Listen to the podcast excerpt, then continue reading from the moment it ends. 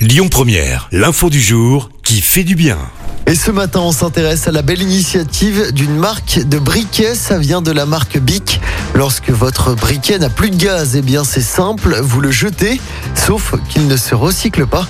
Eh bien, le groupe a décidé de recycler les briquets. Ça se passe en Ille-et-Vilaine grâce à une machine mise en place dans l'usine qui permet de démonter l'objet pièce par pièce. Il a quand même fallu près de 7 ans pour concevoir la machine. Alors, les composants qui peuvent être recyclés le sont.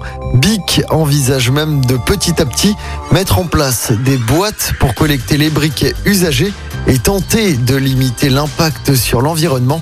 Chaque année, près de 7 milliards de briquets sont mis en vente sur le marché mondial.